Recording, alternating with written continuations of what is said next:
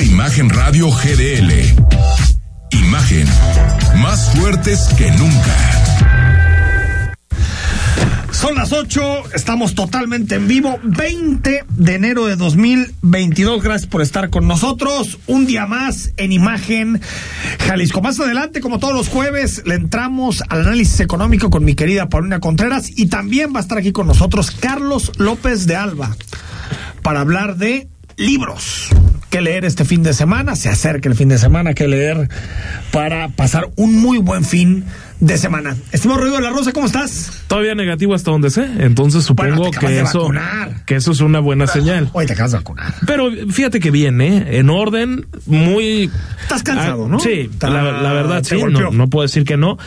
Excelente la organización en el auditorio Benito Juárez. Es que no todo está mal. que no, que bien lo están haciendo. Y fíjate, me tocó unos servidores de la nación que ojalá todos todos fueran así, Enrique, porque hemos hablado de cómo algunos están hasta ebrios de poder, de esos servidores, esto que ahora llaman servidores de la nación. Qué bueno que dijiste de poder, porque si no la Sí. gente se confunde y dice ahí en pleno No, trabajo. oye, gente, gente la verdad muy amable, contrario a lo que me había Sí. tocado vivir como reportero que buscabas a una persona, sobre todo la tercera edad, es que, era es que hay menos periodistas. Si, si, si lo, si, si das entrevista no te toca vacuna. Oye, oye, espérame. ¿y qui- Pero eso fue al principio, ¿Quién te crees que eres? Sí, eso fue, Eso fue eso fue hace algunos meses, sí. Ah, yo creo que se ha ido normalizando la situación. Sí, claro. Y me parece que la vacunación en México, creo que va lenta, Pero, pero está bien eh, organizada. estable. Está bien organizada, me parece, me parece que sí. Bueno, hace unos minutos la Fiscalía General de la República obtiene orden de aprehensión, Rodrigo de la Rosa, contra Inés Gómez Montt. Sí. La, la conductora, o cómo le puedo decir, Sí, con- conductora, conductora de de televisión, televisión. ¿no? Y Víctor Manuel Álvarez Puga, su esposo, por los marido. delitos de delincuencia organizada y operación con recursos de procedencia ilícita. Ya hay incluso eh, eh, órdenes internacionales. Por lo tanto, yo creo que no falta mucho para que Gómez Para que Montt sean detenidos. caiga y su esposo caiga. Hay que recordar que son acusados de haber desviado dinero público, miles de millones de pesos, a través de penales, a través de centros penitenciarios. En tiempos de Enrique Peña Nieto, En sobre todo. de Enrique Peña Nieto. Y, y decir que a esta persona le decían el rey del outsourcing. Es, Sí, tiene el- millones, tiene millones de personas Sí, en outsourcing millones de personas en, en outsourcing y en una columna de hace ya algunos meses, porque este tema ya tiene algún tiempo de, del periodista Carlos Loret de Mola, hablaba de cómo fue hasta el proceso de conquista por parte del empresario a la conductora de televisión que llegó y le regaló un reloj de unos cientos de miles de pesos. Órale. Eso nada más como el primer regalo de la parejita. como para la Ahí- seducción ahí inicial. normalito. Imagínate, oye, quiero conquistar a una, Oye, a una si bella dama, pues yo con un reloj y no precisamente un relojito, Y si un llega una, reloj. una rosa, te la avientan en la cara. ¿no? En esos niveles yo creo que ya. Sí, No, yo creo que sí. Ni con el anillo. No, O sea, no, no, si no, no. llegas con un reloj de cientos de miles de pesos, Y con las iniciales. Ahora. AP, Álvarez Puga. Eh, yo creo que están fuera del país, ¿no? Eh, se, se había hablado que estaban en España, ¿no? En, eh, no, en Estados Unidos, ¿no? Ah, no sé. Puede tener la impresión de que están en Estados Unidos, pero. Lo que sí es que desapareció por completo de la, de la vista pública, sobre todo la propia Inés Gómez Montt sacó un comunicado diciendo que, que ella era inocente y todo eso, pero Hasta ahí. pues Al estilo de la gaviota, ¿no? Na- nada más de la que inocencia a la gaviota, Sí, ¿no? na- nada más que hay que decir que a Gómez Montt le acusan cosas más Uy, mucho más. Mucho más Ahí era la casa a nombre de un contratista del gobierno. Aquí estamos hablando de desviación de miles de millones de pesos. Sí, no, Lo que no, hacían era eh, eh, facturar de forma apócrifa para desviar recursos públicos. Estamos No, y- hablando de, de, de- de un fraude hecho y derecho. Por que aparte seguramente consentido por la Secretaría de Gobernación, Ah, no. de donde dependen Desde las luego que sí. Es decir, luego que sí. eso tiene cola, ¿eh? Eso tiene cola. Pero- yo no creo que vayan a llegar muy lejos porque a mí me queda claro que López Obrador con Peña Nieto ya hizo las paces Ah, no, y no va a ir más allá. Pero de que tiene eh, cola este tema lo tiene. Y, y se ve muy difícil, con todo respeto para la propia Gómez Montt, que haya sido ajena a todo esto, que nunca se dio cuenta y que no haya sido cómplice. Ah, Falta que diga, ¿no? Confía en mi marido y Eh, pues, nunca me dijo nada. Imagínate Llegaban millones de pesos y no sabía de dónde venían, ¿no? En una de esas. Bueno, por cierto, rebasamos 4.5 millones de casos de COVID, 50 mil casos más se contabilizan este jueves. No fue la. Rosa. 200 eh, 78 fallecidos. Más o menos el promedio, que está entre 250 y 350 más o menos todos los días. Y pues seguimos escalando posiciones, muchos casos más, pero parece que se estabiliza, ¿eh? Pues Porque hay sí. que recordar que ya fueron 60 mil. Sí, eh, Veremos la tendencia viernes, sábado y domingo, pero esperemos. Eh, recordemos que, que la mayoría de los especialistas dicen que en un mes Omicron se estabiliza. O sea, para mediados de febrero, más o menos. eh, ah, eh, estamos hablando del panorama mundial, no, no nada más O sea, de que lo es como, que es, como lo, lo que se en- vio en. Reino Unido, en Sí. Sudáfrica, en los países donde primero pegó la variante Omicron. Sí, y que es afortunado ahorita que mencionas Reino Unido, que prácticamente quiten todas las restricciones, que por cierto vi que mucha gente lo celebraba, ignorando qué hay detrás de todas esas Pues, resoluciones que se en el quitan. poder. Eh, to- pues poquito, No es lo único. poquito nada Bueno, más. la, la medida desesperada de Boris Johnson, ¿no? El poder, es el poder. Ahora también Francia hoy anunció que a partir de, de, de febrero se empiezan a relajar ciertas medidas. Yo creo que se equivoca. Yo no sé, no sé. Es que yo creo que ya estamos en un momento distinto de la pandemia. Al menos, a, a ver, al menos ellos. Sigue siendo obligatoria la vacunación. pasaron. Ah, no, por supuesto que es obligatorio. que- Bueno, no es Ya- obligatoria, pero es casi obligatoria. Casi obligatoria, la razón. Pero, pero lo que digo, eh, Rodrigo, es que ellos ya empezaron a ver el descenso de los casos Omicron. Ellos ya empezaron a ver una curva descendente. Nosotros estamos como ellos estaban hace tres semanas. Correcto. Nosotros estamos en la, nosotros estamos en la, en la, en el incremento de casos Omicron. Solamente creo que en Austria es donde de plano ya dijeron es obligatoria, háganle como quieran, A partir de febrero. A partir de febrero. Todo el mundo tiene que estar obligado. Ya no falta. Y si no ya- te vacunas, nada. multa y aún así te tienes que vacunar. O sea, te multan y aparte tienes que vacunar. ¿Y Es tú decir, coincides con eso? sí, yo sí. Sí, Yo sí. yo La que también.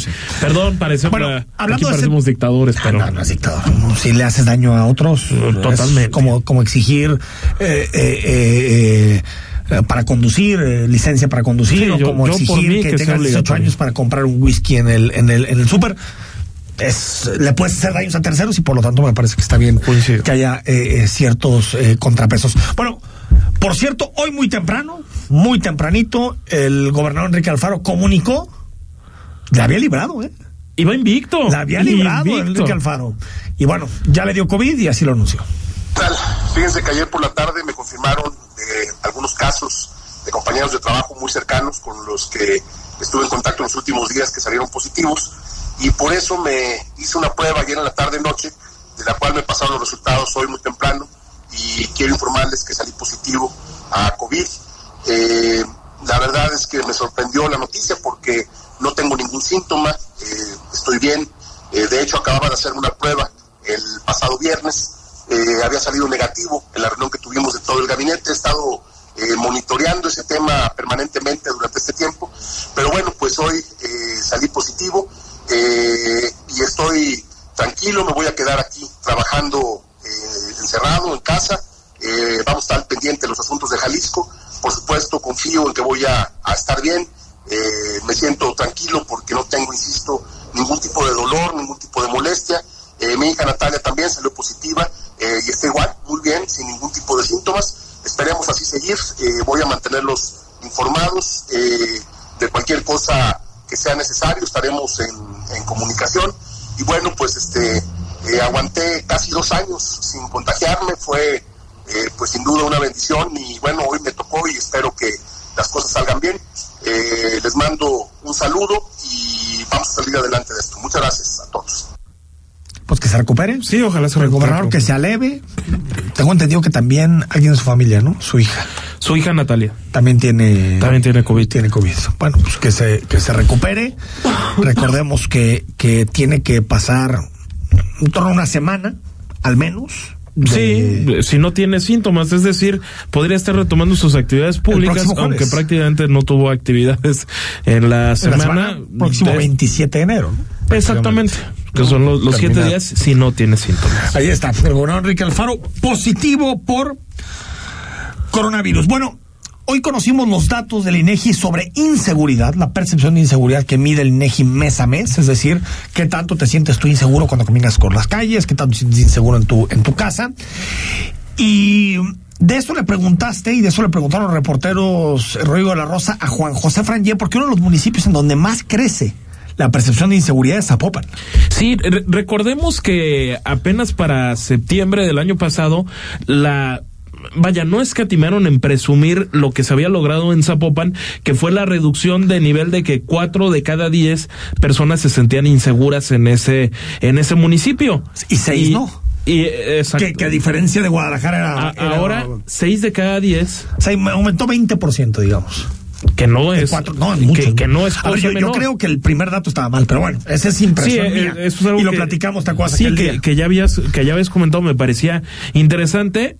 Y lo que escuchamos a continuación es a qué creen que se debe esa percepción, pues francamente alta, no solamente en Zapopan, sino en el área metropolitana de Guadalajara en general. De acuerdo con datos del INEGI dados a conocer ayer, en Zapopan, 6 de cada 10 habitantes se sienten inseguros, algo que a decir del alcalde Juan José Frangé ya lo esperaban debido a los operativos federales de hace dos meses. Creo que nosotros tuvimos un mes de noviembre y un mes de diciembre bastante eh, con, muchos operativos de la Guardia, con muchos operativos del de Ejército, tanto de la quinta como la quinceava. Y obviamente, pues, realmente nosotros, como somos una policía preventiva, pues la gente no deja de asustarse, ¿no? La gente me llamaba personalmente, oye, ¿qué está pasando? El helicóptero está arriba de mi casa, están en zonas. Pues todo este tipo de situaciones creo que nos subió la parte de la. Habíamos bajado muchísimo, gracias 40 y tantos positivos. Franje Sade aseveró que la policía zapopana es la mejor del estado y comentó que seguirán trabajando con el propósito de la seguridad. De acuerdo con la encuesta nacional de seguridad, los municipios del área metropolitana se encuentran por encima de la media nacional en percepción de inseguridad y solo Guadalajara tuvo un ligero decrecimiento en la percepción de inseguridad, aunque 8 de cada 10 no se sienten seguros. Los lugares donde los tapatíos se sienten más inseguros son los cajeros automáticos, los bancos y el transporte público público. Rodrigo de la Rosa, Imagen Jalisco. Ojo con Guadalajara, ¿eh? Guadalajara 81%. Ojo ahí. O sea, pero bajó de 83 a 81. Sí, que, que pareciera mucho más simbólico. Es totalmente simbólico. O sea, es absolutamente 81, simbólico. totalmente o sea, simbólico. Siguen siendo 8 de cada 10 personas que se sienten Ahora, yo- yo- inseguras. Yo, yo tengo una, una hipótesis con relación al tema de, de, mm, de, mm, de Guadalajara y Zapopan. Porque en términos de indicadores, Guadalajara y Zapopan no están tan lejanos. O sea, si uno revisa indicador por indicador, asaltos, no están tan... Yo creo que lo que incrementa la percepción en Guadalajara es que cada que se habla de delitos en los medios de comunicación se habla de la zona metropolitana de Guadalajara. Exactamente. O sea, no, no Zapopan, no Tlajomulco, no Tonalá, no Guadalajara. Sí, Guadalajara. Por- porque uno no entendería que hubiera una distancia tan grande entre, entre Zapopan y Guadalajara. Porque si uno ve los datos, pues están casi prácticamente igual. Como diría Lemus, no se para una banqueta. No, No, y- o y- sea, al final las, los, las tendencias delictivas están igual en ambos lados. y, O sea, nu- que- y nunca te terminas por dar cuenta cuántas veces pasas las fronteras Por Guadalajara eso, es lo que te en digo. día a día. Es que, que tengas 60% en uno y 81 en otro. Es muy pues más extraño. te diría, que tuvieras 83 en uno y 49 en otro, decías, ¿por qué? Pues eso tiene que ver con un efecto eh, eh, mediático. Sí. Ahora, interesante porque acuerdo, ¿eh? Franje dice, tiene que ver, y, y- y no le quito razón, ¿eh? puede ser que los eventos de alto... eh, Es que sí fueron ¿cómo- cómo de, se le puede de decir? alto impacto. De alto impacto, ahí Sí, está. totalmente. Los eventos de alto impacto sí, sí tienen que ver mucho con la sensación de seguridad. Claro, Por ves- supuesto. si tú estás en tu casa y escuchas Y te llega el helicópteros, ejército y la marina, aviones, pues, eh, ay, caray, estoy de ¿qué está acuerdo. Estoy de acuerdo. Aunque yo creo que el 49 previo era muy bajo. Yo creo que había Pero ahí te parece que hubo una falla yo creo metodológica. que sí, yo creo que sí, porque era muy bajo. O sea, hay una diferencia demasiado grande entre lo que pasaba entre Za- Zapopan y el resto de la zona metropolitana. A mí me parece que sí, uno. Y dos, hoy, hoy le preguntaron a Lemus sobre el tema y la- el descenso 83-81, que yo estoy de acuerdo contigo, es simbólico. Dice, es que tiene que ver con los operativos que estamos haciendo, la gente lo está pensando. No es cierto, es, fue- No, tiene, que ver, tiene que ver con... eh, eh, eh, Recordemos que cada que se hace una encuesta hay un porcentaje de margen de error. Claro, siempre eh, lo que es más menos tanto. Y ese puede ser un margen de error Es un margen de clarísimo. error. Bueno, más o menos supuesto. 2.5 es margen de error de libro. A lo que me refiero es que cada, cada uno de los políticos siempre interpreta las cifras según le conviene. Conforme Yo lo que digo es, y ahí estoy con tu análisis, ¿en Guadalajara es altísima? Sí. En Zapopan es altísima y se está acercando a la de Guadalajara.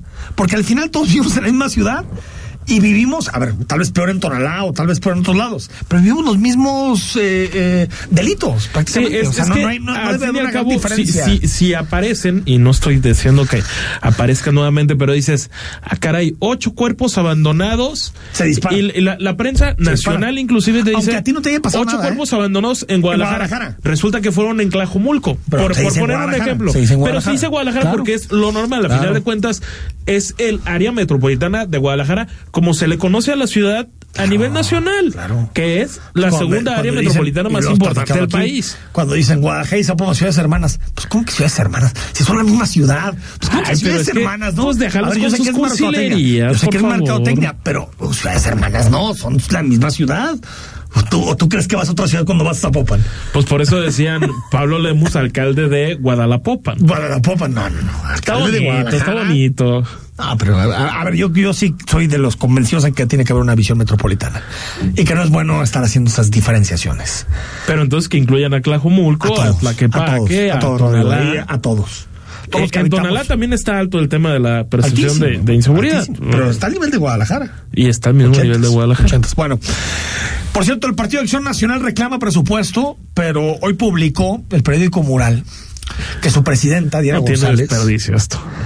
se compró una camioneta en diciembre, escuche bien, de 1.2 millones de pesos con tu dinero. Con el dinero de los, de los, de los habitantes de Jalisco, de los que pagan impuestos, se compró una camioneta y, y- y que están pidiendo más recursos. Y yo, Rodrigo, lo que pienso es, ¿por qué le seguimos dando dinero a los partidos? De verdad, es que ya. Hoy Ya lo decías en, en tu cuenta de Twitter. Ya basta. que ¿Para qué? Cero, cero. Oye, si quieren sobrevivir, que sobrevivan de ganar gobiernos. Esa posición es muy liberal, supongo yo, ¿no? Sí, la verdad es que sí. Yo no. Muy liberal. No me siento tan cómodo. O- o sea, no- no eres pero te soy conservador. sincero, es que, Rodrigo, a ver, ¿cuál es el argumento para darle dinero a los partidos? ¿Cuál es el argumento? Híjole, a ver. O sea, Se- ¿por, qué se justifica O sea, ¿cuál es el, darle se- tanta el, el argumento central? El argumento central es que no Pues, le pidan dinero al- a los empresarios o no le piden dinero al crimen organizado. Es decir, que no haya poderes fácticos que influyan en Que los haya partidos. un dinero, digamos, limpio detrás Que de, les permita de cada hacer política y proponer- política. Pero si de todos modos ingresa ese dinero, si de todos modos reciben carretadas de dinero, estamos en el peor de los mundos, reciben muchísimo dinero de afuera del sistema de partidos. Y también les damos muchísimo dinero. Pues, ¿Para qué sirve? Ahora, sí, en, en- en- en la única, lo que yo sí pienso que tenía cierta razón el PAN es que porque ellos tendrían que tener menos dinero que Futuro y Hagamos. Totalmente de acuerdo con el Eh, PAN. que- Totalmente de a- acuerdo. Ahí sí. Recibieron más votos que el que hagamos y que futuro y tendrán que tener más dinero. De ¿Y acuerdo. en qué, posiciones tan ambiguas De que en traen ese par de partidos? Pero eh? 1.2 millones de pesos para una camioneta. Es que de verdad, con el dinero Oye, pero suena hasta, sobreva- hasta sobrevalorada, ¿no? Era una Explorer, ¿no? Sí, es una camioneta Explorer modelo 2021, pero ¿O será que se la compran más cara y le dicen ahí te va una lana de regreso? a mí me, me da la impresión de que Puede eso ser puede ser. sí. Ahorita checamos cuánto, cuánto puede costar esa camioneta, o si no está en un proceso, ¿por qué no pensarlo? De blindaje. A mí el dinero de los partidos hace un robo, verdaderamente, es un robo. De verdad, es que no, no lo puedo entender. Se lo gastan en eso, se lo gastan en tener clientelas, o bueno. Vamos al corte, nos queda mucho más que platicar. Vamos a hablar del INE. El presidente López Obrador habló sobre el tema del INE. Vamos a hablar de Ricardo Salinas, que ayer que salíamos de este programa, subió un video. Don Ricardo ¿Lo viste, Salinas no? Pliego. El video de Salinas Pliego. Ah, el que, el que subió, pero en El una cuenta, subió. digamos, alterna, ¿no? Bueno, y le bloquearon su cuenta, pero la subió en ADN, que es En parte ADN de Azteca. que es dueño de eso, Y- entonces... y, también de Azteca. Subió sus, sus, Oye, sus ya me imagino con el community manager de ADN 40. Oye, pues el patrón quiere que subas este video y hazle como quieras, ¿eh? O sea, Bueno, ¿Dónde manda dice capitán? cosas interesantísimas. Más adelante hablamos de libros porque es jueves y también de economía con mi querida Paulina Contreras. Al corte. El análisis político. A la voz de Enrique Tucent. En Imagen Jalisco. Regresamos. Es domingo por la noche. ¿Y no supiste nada del mundo del deporte? No te preocupes. Sintoniza de 8 a 10 de la noche. Imagen Deportiva. Por Imagen Radio. Poniendo a México en la misma sintonía. En México, el sol sale para todos. Buscando el bienestar de la gente. En el PRD creemos que las decisiones deben ser de todas y todos los mexicanos y no de una sola persona. Porque queremos que todas y todos vivan mejor. Impulsamos apoyos económicos para que se superen los más necesitados y no para pedirle su voto. Exigiendo servicios de calidad en educación, salud y vivienda. Eso es un México más justo y con la participación de todas y todos podemos hacerlo. El sol sale para todos. PRD ¿Qué es Versa Concepto? Versa es versatilidad, vanguardia, confort, elegancia, optimización de espacios, innovación. Eso y más es Versa. Versa Concepto, líder en sillas y muebles para oficina. Visítanos www.versa4.com. La información debe ser actual y debe transmitirse. Tiene que llegar cuando se necesita. Imagen informativa con Patricia Rodríguez Calva. Domingos, 7 de la noche. Imagen Radio. Poniendo a México en la misma sintonía. Para entender los cambios de la economía y los negocios, escucha a Rodrigo Pacheco en Imagen Empresarial, con una visión dinámica, global, joven y fresca, de lunes a viernes, de 6 a 7 a.m., por Imagen Radio, poniendo a México en la misma sintonía.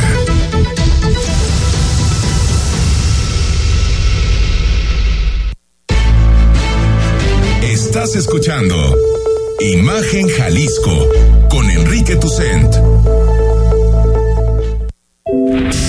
Facebook, Imagen Radio Guadalajara. Imagen, más fuertes que nunca. 8 de la noche con 21 minutos. Gracias por seguir con nosotros. Estamos en jueves. Encantados de estar platicando contigo. Más adelante libros y más adelante análisis económico. Rodrigo La Rosa, nos fuimos platicando sobre esta camioneta que compró el PAN. Más de un millón de pesos. 1.2 millones, de pesos. millones de pesos. Y hacían una búsqueda rápida en el corte. Eh, pues nos dimos cuenta que un poquito arriba, ¿no? poquitín arriba, pero, pero, a ver, no, no se ve, o sea, yo pensé que, que estaba mucho más sobrevalorado el asunto. Los rangos de precio, según la página de Ford, en una Ford Explorer modelo 2021, van de 988.400 pesos a un millón ciento Oye, pues, cara, ochenta y tres mil novecientos. Está Yo me acuerdo de carita, Explorer ¿no? como en 600, 700. O sea, sí está, sí, a mí también me sorprendió el, Bueno. yo pensé que era, Al menos parece que no fue un sobreprecio. sí, no, no, no parece un Eso no sobre- quita que, no que los partidos no sé por qué tienen que gastar un millón de pesos de los impuestos en comprarse camionetas. de Eh, lujo. eso es lo que es ridículo. A mí, a mí este tipo de cosas, a ver, yo sé que nos puede enojar que vayan millones de pesos a, a refinerías, a trenes, pero a camionetas de políticos se me hace todo peor. Eh, creo O sea, que estaban hace- los trascendidos de de mural, corrígeme si estoy mal, Sí, que, sí, que- sí. que decían eh, que dejan de mandar menos si traen un coche que una camioneta, o sea, o sea, Ahí sí que digo, sigan a López Obrador, el Jetta. Ahí sí. el, el Jetta para Estoy de acuerdo moverse en, la capital del país. Estoy de acuerdo ahí con López Obrador que. O sea, entendería, por ejemplo, el presidente de la corte, todo eso que tenga una blindada, pues, Ah, no no, quieren no, no, matar. absolutamente. O incluso el presidente de la República lo entendería. Que- pero de que la sí se del PAN suburbans, Jalisco, pues. que, que han votado por él, porque así son las elecciones, tres o cuatro votos, pues no. Si agarramos a 50 personas, yo creo que 45 no saben quién es la presidenta estatal del PAN. 45 no saben de Yo creo 50? que no saben. 49 yo creo. Ah, ok. O sea, sabe saben. ella.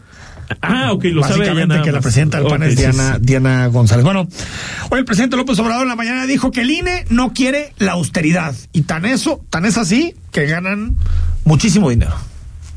Este. Consejeros. Sí, primero eh, eh, equiparaba a lo que ganaba el Poder Judicial. Luego se redujo un poco, pero de todas maneras ganan mucho. Ganan alrededor de 220 mil pesos mensuales cuando usted gana 109 mil pesos Sí, así mensuales. está, más o menos. Y el gasto de, de INE ha ido creciendo. Este, no ha habido un plan de austeridad. Entonces, eh, puedo eh, este, garantizar de que los senadores y los diputados ganan menos. Bueno, la mañana ya sabemos que es un. Si usted eh, siguió a las chivas que fueron campeones en 2006, era como Ramoncito Morales y el centro para Omar Bravo. Ah, ok. Es como Sí, el sí. reportero Ramoncito Morales Sí, sí. y centra para que Omar Bravo remate, que es el presidente de la República. Pero que siempre Omar no la volaba. Pero de pronto la metía, de pronto no la metía. dos Bueno, grandes futbolistas. los grandes futbolistas. Pero eh, eh, aquí nos deja muy en claro cuál es el juego del presidente. Porque el presidente no está buscando dinero para hacer la consulta, está buscando minar la credibilidad del INE. Eh, no tiene nada que ver lo que hagan los consejeros con el proceso electoral. Ah, eso es una ni con el proceso. Es una payasada. Lo hemos dicho mil veces. Quítenle el 100% a los consejeros electorales y no pagan ni cuatro urnas. Es decir, no tiene nada que ver con ese tema. El presidente lo, lo sigue diciendo y lo va a seguir diciendo porque lo que interesa, lo que le interesa es que la gente diga, ah, el INE es tan ambicioso, el INE es tan vulgar, Y eso es peligrosísimo. que no nos deja votar, no nos deja eh, refrendar al presidente de la República por sus ambiciones personales. Ese es el juego del presidente. Sí. Porque te voy a decir una cosa, lo digo, el presidente ya sabe que la revocación de mandato va a fracasar. Va a Sí, fracasar. claro, por supuesto. Porque va a salir poca gente a votar, porque el resultado está hecho, porque nadie va a salir a hacerle el juego al presidente. Por eso dice, necesito un adversario. ¿Y cuál es el adversario? El INE.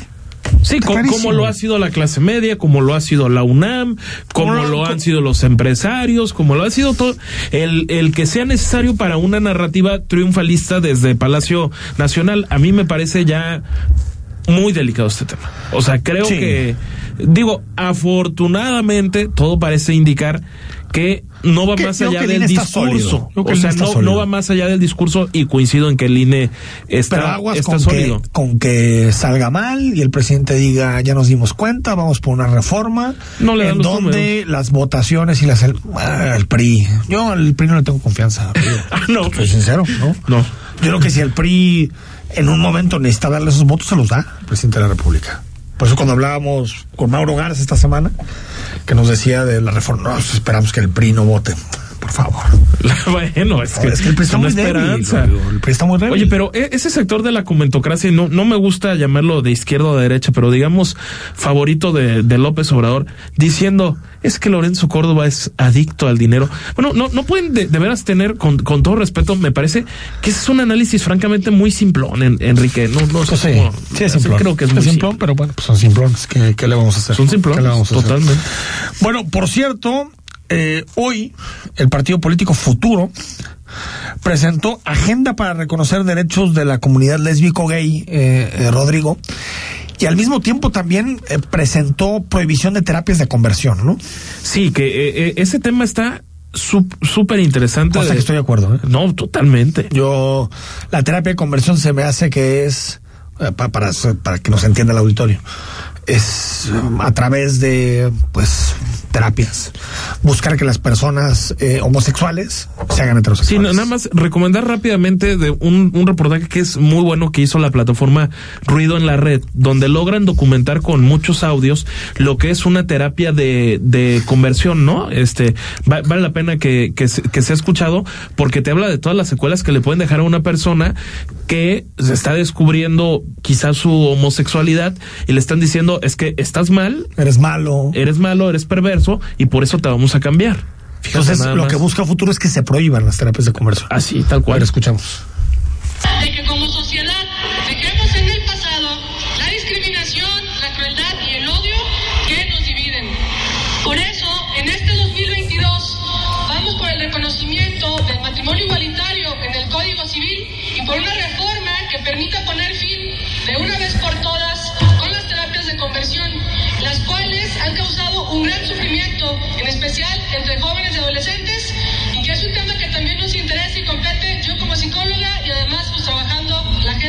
De salud mental.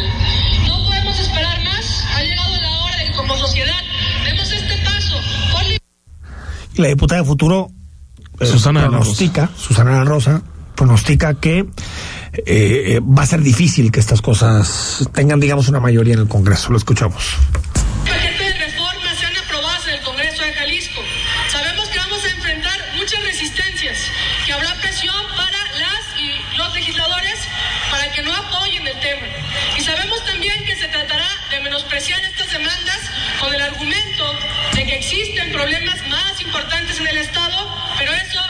Nos va a parar.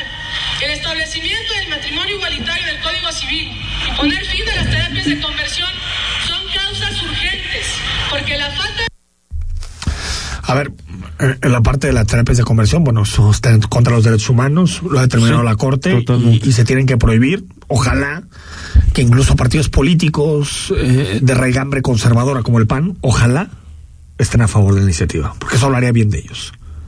De que estoy hablando del asunto directamente de terapias de Que conversión. insinuaron en su, de- digamos, en su presentación de... De Claudia Murguía y su coordinador es que iban a estar a favor. Que iban a estar a favor. Ahora, en el asunto del matrimonio igualitario también es una definición de la Corte ya.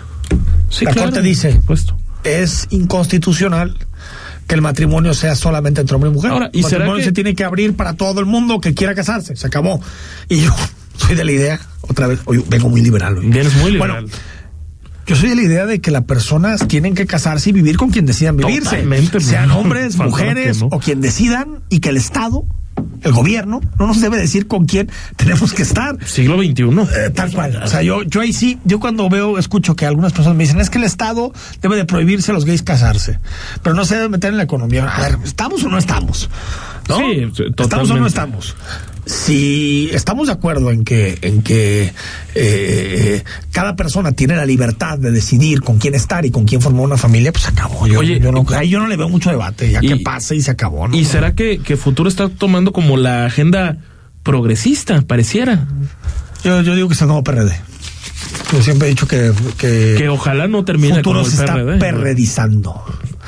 Pues que yo no veo, a ver, porque diciendo que creo que estos dos temas tienen sentido y justicia, sí siento que futuro pasó de hablarle a una mayoría con Kumamoto de jaliscienses a hablarle a una pequeña minoría, Totalmente. que es la que exige estos temas, cosa que es justa, ¿eh? No, yo no digo que no sea justa, No, eh, claro eh, que es eh, justa. Es justa, pero pero dejó de atender a una gran parte de la población que pide temas de corrupción, de seguridad, de economía y que futuro ya no está en esa agenda. ¿No? No, ¿Está en la eh, agenda de diga- menstruación digna o está en la agenda de... en la parte de la practicidad para tener más votos, parece que están en la antiagenda. Al revés, se Ah, están quitando votos. Sí, se, está- a ver, se están quitando votos qué bueno en que temas pase. que son absolutamente bueno que pase. legítimos. Ojalá pasen. Pero yo creo que futuro, si quiere ser una alternativa de gobierno, pues tiene que empezar a abanderar también otras causas. No, no digo que deje estas, pero también otras causas. Que no solo sean estas. Es que en política se venden emociones y no están emocionando. No están emocionando. Bueno, vamos al corte. Hay muchísimo más para platicar. No vamos a hablar de Salinas Pliego. No vamos a hablar de Salinas Pliego. Yo tengo ganas de hablar de Salinas Pliego. Ok, pues. Está muy enojado con la corte, ya sabes, un liberal que le encanta la, la ley, las instituciones, pero no le gusta cuando la corte. Ahora me gustó que dijeran nos dieron palo. Me gustó eso, ¿eh? Sí, me gusta. O sea, sí, porque hay mucha gente que no habla así, ¿no? Estuvo Como- bonita la expresión. A mí, Estuvo- a mí sí la me verdad es gustó. que hoy en la corte nos dio palo. No, Esa- no cualquier empresa habla de esa manera. Vamos al corte, hablamos de libros, análisis económico y le entramos. Quedan muchísimos temas. Quédate con nosotros. Estamos en imagen, noche de jueves. El análisis político. A la voz de Enrique Tucent. En Imagen Jalisco. Regresamos. InFinance, empresa líder en intermediación financiera con las mejores opciones de financiamiento del mercado. Acércate al equipo InFinance, asesoría y tramitación de créditos hipotecarios y pyme con un servicio integral sin costo y de rápida respuesta. Atrévete a cumplir tu más grande sueño. InFinance, intermediación financiera inteligente. infinance.com.mx. Escucha Imagen Jalisco con Enrique Tucent. De 8 a 9 de la noche, 93.9 FM. Imagenguadalajara.mx. Imagen. Más fuertes que nunca.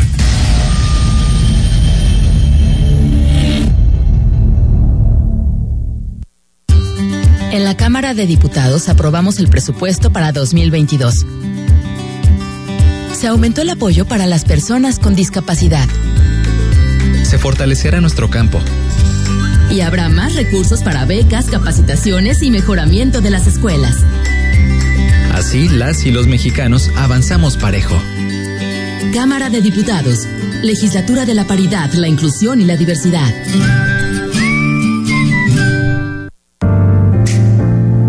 Imagen. Sonido. Sintonía.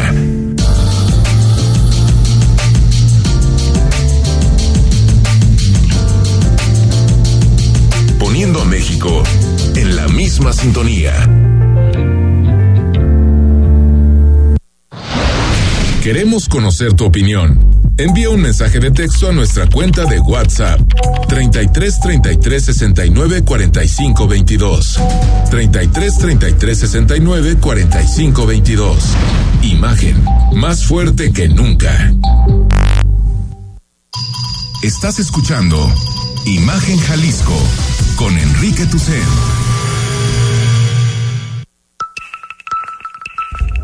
YouTube, Imagen Radio Guadalajara. Imagen, más fuertes que nunca.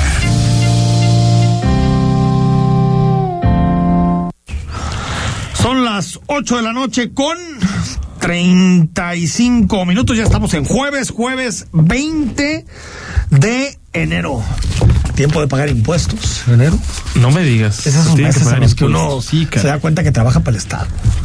¿No? oh, híjole, Bueno, no trabaja eso. para el Estado, trabaja para Inés Gómez Montt. Borreguitos del sistema, dicen por ahí, ¿verdad? Inés Gómez Montt. Bueno, por cierto, antes de, de empezar a platicar de libros, avanzan los amparos por las pensiones FIFIs. Siguen ya lo platicamos.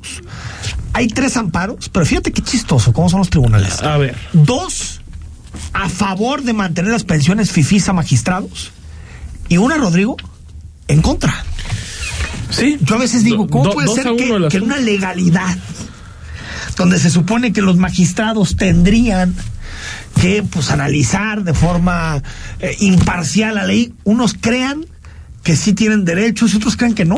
De, de hecho, la, la semana Yo creo que va a pasada. llegar a la corte el tema, ¿eh? Sí, la, la semana pasada el propio gobernador hacía rueda de prensa con el fiscal anticorrupción y Héctor Pizano que dirige el, el IPEJAL. IPEJAL. Y, y seguramente tendrán que volver a hablar sobre el tema al respecto de que cuando presentaron esta iniciativa dijeron claramente que iban a combatir a los que se ampararan. Es Veremos imposible. Si los pueden combatir. La ley se no es muy difícil. Lamentablemente. Ojalá les quitaran sus pensiones, pero no se puede. Sí, no la se ley puede. no es retroactiva. Bueno, eh, desde, el, desde el lunes estamos platicándote de Alma Máquina, de George Macari, la invención de la mente moderna, regalado para toda la audiencia de imagen. Escribe eh, eh, que quieres participar por el libro, participo por el libro al 33 33 69 45 22 y mañana la, la mano honesta, no como Delfina Gómez Álvarez, sino honesta, Honesta. realmente, de Rodrigo de la Rosa, va a elegir pues a quién le llega este librazo, Me gustó eso. este librazo, que hay que decirlo que, es Que, un que muy se buen libro, ¿eh? identifiquen, importante que, que digan su, su nombre, ¿no, Enrique? A la hora de decir que Por participan por, favor. el libro. Sí, para no solamente hablar de teléfono. eh, es de sexto piso y de la Universidad Autónoma Metropolitana. Y bueno, es jueves, eso significa que hablamos de libros y nos, eso nos pone contentos, porque aparte somos la capital mundial del libro. Del Va por la 22 fil. de abril de este año hasta el 22 de abril del siguiente. Guadalajara es la capital. Guadalajara, o sea, en abril libro. empezamos a hacer Eh, Eso dice el boletín hoy del Ayuntamiento de de, Guadalajara. de- de Guadalajara. Y como siempre recibimos a un atlista de corazón, un lector de oficio, un editor como Carlos López de Alba. Estimado Carlos, ¿cómo estás? Bien, muchas gracias, Enrique Rodrigo. Este, pues Ayer, conmovido. ¿Cómo le fue al Atlas? ¿Qué pasó? Ayer empatamos. Ayer. Ah, es que no, no lo acabé de ver, por eso. No, no lo preguntaba. Está bien, ya van Oye, mejor no, que las no- chivas. no- ¿no ganaron? No, no ganaron. Ah, no, lo no, pero empatando ganaron un campeonato. Sí, pues ahí la. Hoy, hoy platicamos, estimado Carlos, de un libro de Ben Funtán que se llama Encuentros Fugaces Sí. con el Che Guevara. Sí, sí, pues mira, este, antes que nada, gracias, este, a ti y al auditorio. No, encantados. Conmovido no solo por la presentación, sino por esto que dices de que vamos a ser la capital mundial. ¿No del sabías libro. o qué? No, sí, pues, pero, pero yo creo que. Sería importante que la gente empezara a leer, ¿no? Yo creo que sí, sí, porque la candidatura se ganó eh, con base en una serie de, de planteamientos de que se iban a recuperar espacios públicos, ya sabes, ¿no? Este, este, este de esto que tanto les gusta a los tecnócratas, este, recuperar espacios públicos a través de la lectura y también fomentar la cultura de la paz a través de la lectura, pero la realidad es que la gente sí lee, pero lee mucho con atajos, o sea, ¿Cómo, lee- cómo y con atajos? Caray. Pues, pues sí, lee mucho autoayuda, lee, o sea, no lee literatura de, De calidad. de, de honda calidad, que lo forme, que lo, que, que lo deje pensando dos o tres días o ¿Pero no cuatro. prefieres que lean autoayuda aunque mejor a que no lean nada? Es que yo siempre he dicho, está bien sobrevalorado el éxito. Los libros de autoayuda no sirven de mucho. En eso del No, éxito estoy totalmente oye, pero te voy a decir una cosa. El éxito es una patada, no, No, no busca el éxito. a un profesional de los libros que te hable bien de, la- de los libros de autoayuda. Yo, yo no conozco a alguien. Aunque sabes Ya, que en la editorial, no en la editorial Qué vendemos fuerte, muchos libros de autoayuda. O sea, hacemos, Ah, pues por, claro, hacemos por encargo libros de mucho autoayuda libro. se, se venden muchísimo. No, se venden mucho. Se venden como pan caliente. Mira, eh, yo podría decir que un libro de autoayuda en mi vida fue leer a Rubén Fonseca, este escritor brasileño. Eso me sirvió, esa sordidez y todo me, Ahora, eso me es, dio eso luz es en mi vida. Reconceptualizar el concepto de, de autoayuda. Sí, Porque sí. autoayuda entendemos como estos libros que te dicen levántate en la mañana, sé feliz, sonríe, todo depende de ti. No, Voltea, no. si tú quieres que llueva, llueva, si Ahora, tú quieres yo- que esté nublado, nublado, ¿no?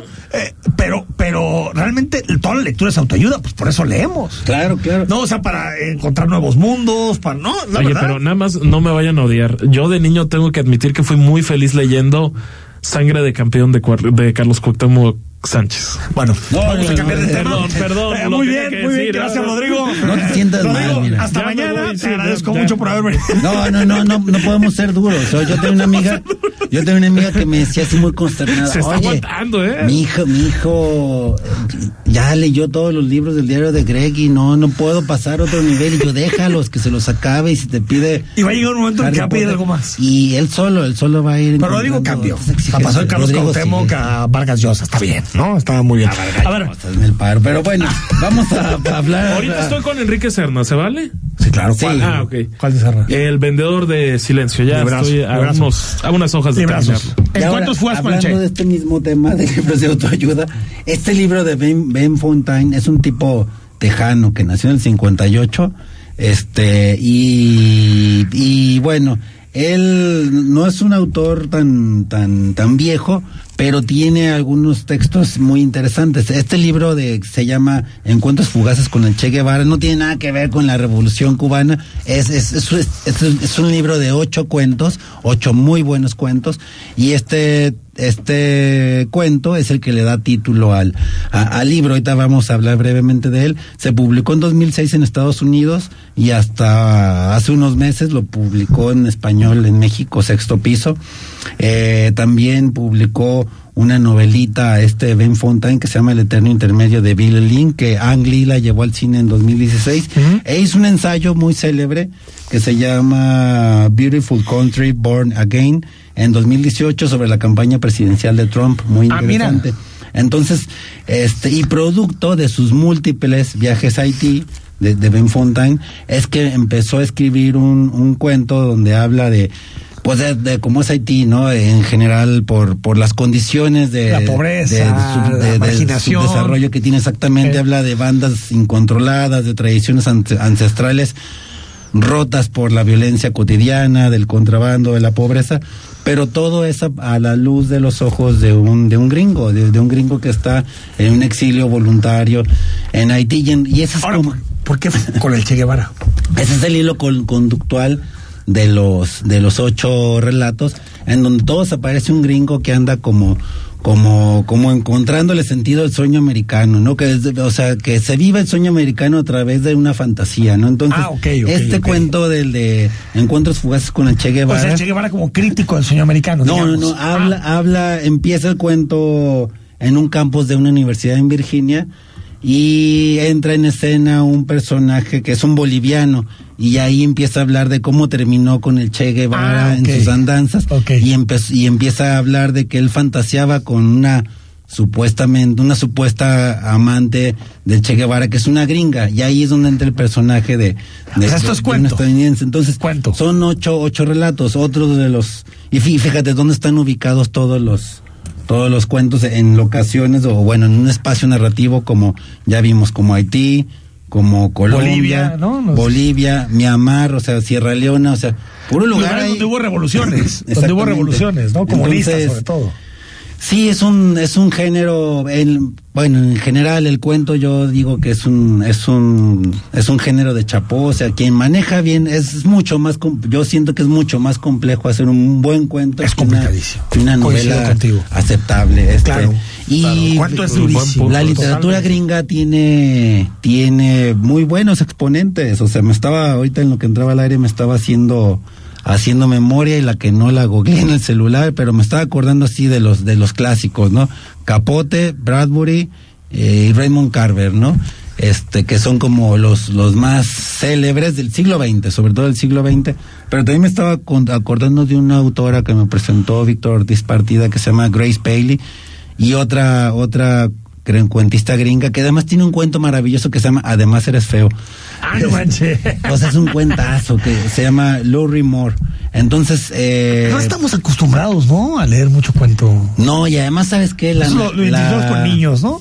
Sí, siempre se ha identificado ese género para, Con para niños infantil, pero nadie completamente. cuentos y, y es algo, es, es un género maravilloso. Es Estoy un género, contigo. a, a pesar de que tuvimos eh, un, un periodo muy fecundo, muy fértil con el boom, donde este todos los latinoamericanos, desde Márquez, cuentos. Cortázar, este, este Felisberto Hernández, eh, Clarice Lispector, eh, esta brasileña, eh, lo, lo, lo exploraron mucho, o sea, es un género que nos viene, que nos cae, nos cayó muy bien y nos siguió cayendo muy bien a los latinoamericanos, pero fíjense que la narrativa, bueno, no solo la narrativa, el tono es muy diferente de la, del cuento latinoamericano que del cuento Ah, gringo. totalmente. En el cuento gringo. también el británico, que es muy duro, Sí, ¿no? sí, sí. Y en estos cuentos de Ben Fontaine, por eso les mencionaba estas como referencias o influencias, es que eh, lo que buscan mucho es eso, o sea, eh, Estados Unidos es como eh, la- el país perfecto, la democracia perfecta, la sociedad perfecta.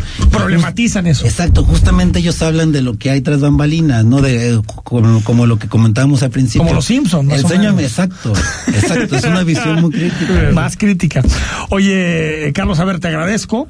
Eh, esta semana, ya lo dijimos, vamos a regalar el que nos prestaste la semana pasada. Sí, el Alma de Máquina. Joyce Macari, muy bueno, muy buen libro. Muy bueno. La próxima semana vamos a regalar encuentros fugaces con el Che Guevara. Y si quieres, recuérdanos, para quien nos escuche y te quiera mandar alguna pregunta, tu, tu cuenta de Twitter. Es arroba gogo de alba. Gogo de Alba. Este, Y ahí, si le das a la chiva, le puedes mandar un mensaje como echándole carrilla. Le No, pones- no, los Le voy pones a dos bloquear. estrellas y ya, ¿no? Le puede caer mal. Pero sí, estos dos libros se pueden conseguir en cualquier librería Sexto en piso, línea ¿no? y, Los y dos. es- hoy estas dos primeras dos semanas hablamos de editorial Sexto Piso. La próxima vamos a hablar de una editorial que se llama Acal. Este lo vamos a dejar para cuando te- estemos andamos algo más lúgubres. Órale, excelente. Este, Me parece y muy bien. ¿Qué más?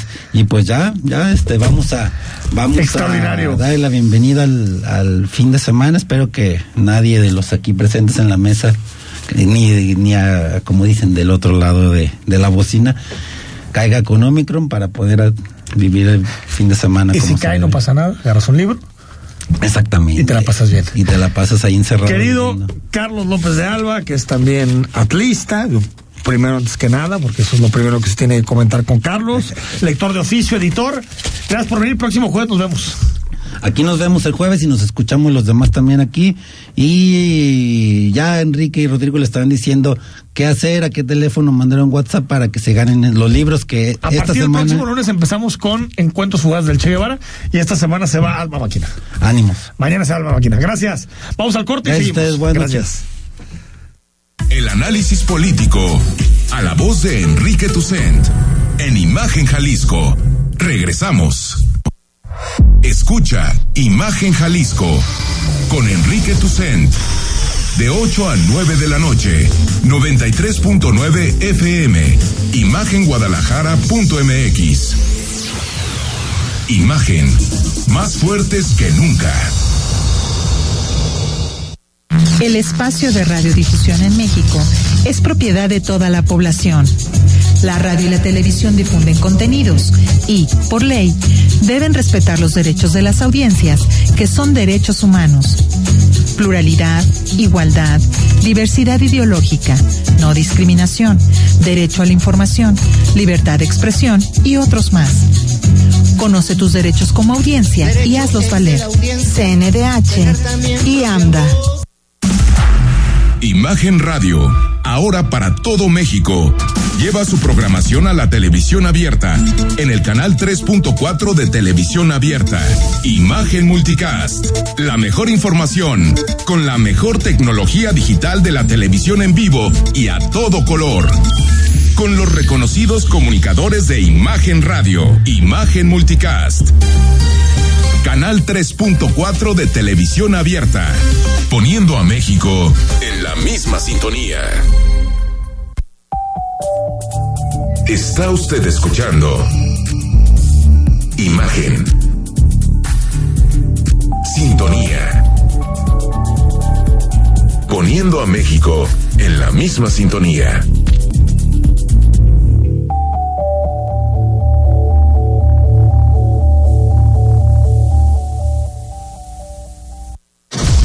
Las voces más importantes del análisis político en Jalisco, en un espacio para comentar, reflexionar y polemizar sobre los temas de tendencia a nivel local, nacional e internacional.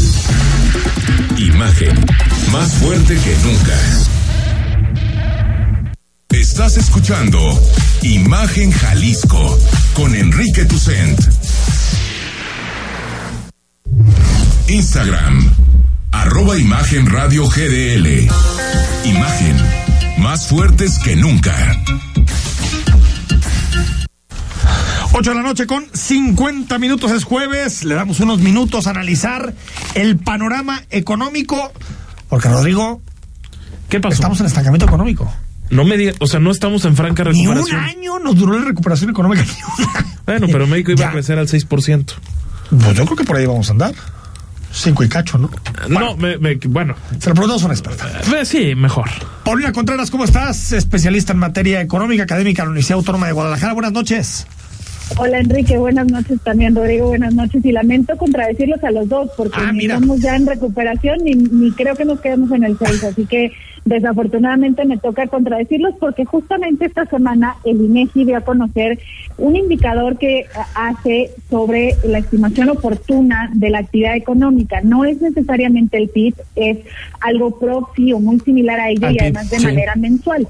Y lo que revela es que, pues después de nueve meses de haber tenido crecimientos, eh, pues en diciembre, eh, de acuerdo con este indicador, pues parece que tendríamos una contracción de la economía mexicana de 0.2% en términos anuales. Como te decía, habíamos tenido nueve meses con recuperaciones tampoco espectaculares, pero aquí lo preocupante veíamos esta racha y que lo que en muchos países se ha vivido como esta famosa recuperación en V, para algunos ha sido, digamos, más parecida a la palomita de los tenis, es decir, menos marcada o menos profunda, y luego subió para nosotros prácticamente sí se volvió una V profunda. Lo malo es que esa V no va a llegar al nivel, digamos, con el cual arrancó, o sea, No. no, no va a alcanzar No. y eh, pues ahí se queda, digamos, corta y además la estimación con este dato podría ser que nos quedemos más cercanos al 5, es Ah, mira. decir, entre un 5 y 5%, 5.5 que hacia el 6, Enrique. O sea, puede ser que crezcamos 5.2 más o menos, me decías. 5.2, 5.3 podría Y si caímos el nivel. en 2020 8.5, estaríamos todavía 2.3 de nuestro nivel de PIB de 2019. Exactamente, nos quedaremos un poco más de dos puntos porcentuales por debajo de eh, el No más, tres puntos y 2019. cacho. Prac- prácticamente tres puntos Más la inflación que y eso, ¿no? evidentemente Sí. eso significan miles de millones de pesos, es decir, que no se está produciendo en la economía y por consecuencia también, eh, pues, eh, el, el- el, digamos, el bajo ritmo de recuperación también de la parte del empleo. De hecho, hoy también el INEGI daba a conocer, o dio a conocer eh, indicadores de empleo y me parece que hay uno muy relevante. Por un lado, sí, se da una recuperación del empleo en general, tanto formal e informal, durante este 2021. Estamos hablando de eh, cuatro millones de empleos aproximadamente, pero vale la pena señalar algo, el 65, sete- el 66% de estos empleos fueron empleos informales. Quiere decir Ah, que, eh, pues de alguna manera, pues sí, nos recuperamos, nos recuperamos más lento y de alguna forma nos estamos estancando, pero a la par estamos incrementando a la economía informal. Entonces, por donde queramos darle el panorama resulta complicado. Y a esto sumémosle el tema de inflación que seguramente será la próxima semana porque se conocerán justamente los datos de la primera quincena de enero. Entonces, la realidad es que el panorama se vuelve o se, se vuelve a eh, visualizar complejo porque nuestra recuperación, como bien decían ustedes eh, hace un momento, pues se estanca. Oye, a ver, eh, lo, lo primero, Paulina, para preguntar también del empleo, pero primero, ¿por qué nueve meses creciendo de forma continua y el décimo menos caemos? ¿A qué se debe? Fíjate que este décimo mes mucho tiene que ver con la reforma de outsourcing, Mm, porque eh, el tema de servicios, por, eh, que es un tema, digamos, muy focalizado en el mes de diciembre, no logró, digamos, acomodarse. La- lo que se esperaba era que no hubiera una pérdida tan fuerte en este diciembre porque supuestamente ya las empresas se habían acomodado a la regulación. Sin embargo, todo parece indicar que todavía hubo ahí algunos ajustes y el diciembre que acaba de pasar pues fue más fuerte y no no solo en materia de empleo de contratación, sino que de la producción misma, pues tuvo un menor ritmo y se vio reflejado justo en lo que estamos visualizando en este dato de menos punto dos de acuerdo con el indicador oportuno de la actividad económica. Entonces, pues sí, hay una, una caída después de haber tenido, digamos, en algunos casos, más que recuperación, es un efecto rebote. Y el- lo complicado aquí es que el impulso no fue lo suficiente.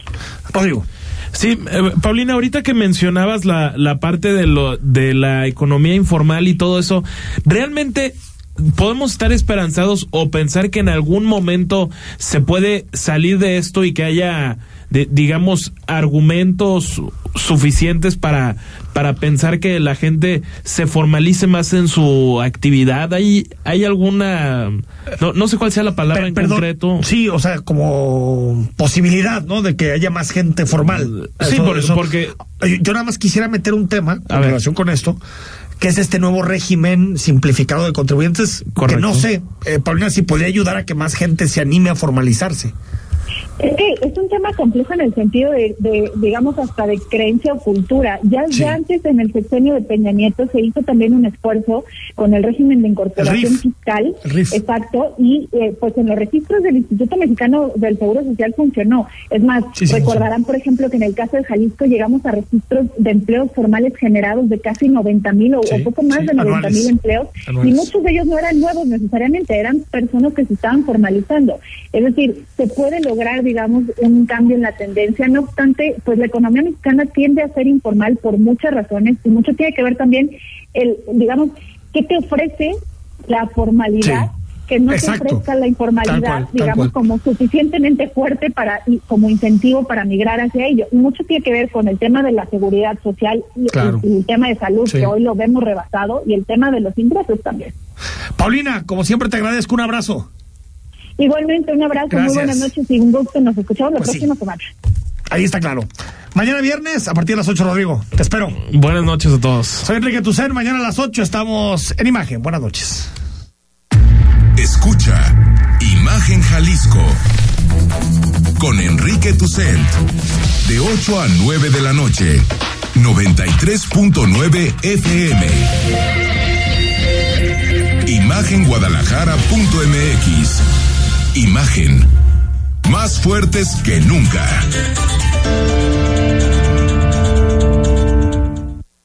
No te pierdas lo más interesante de la industria activa, todos los sábados a las 10 a.m., con la conducción de Salvador y Casbalceta.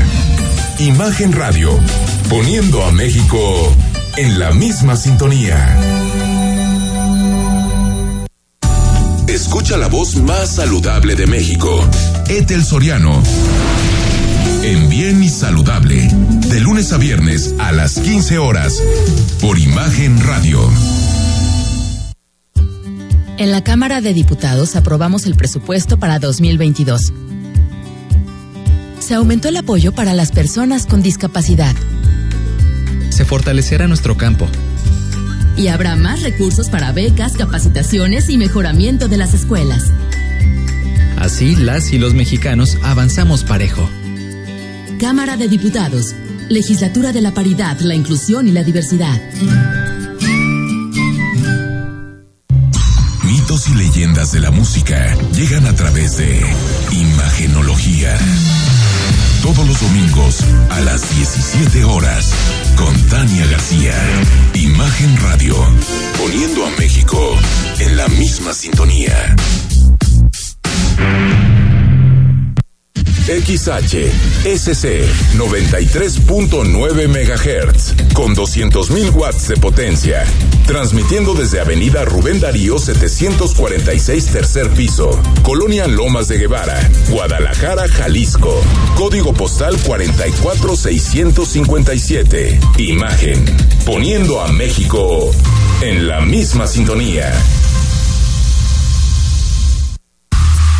Imagen.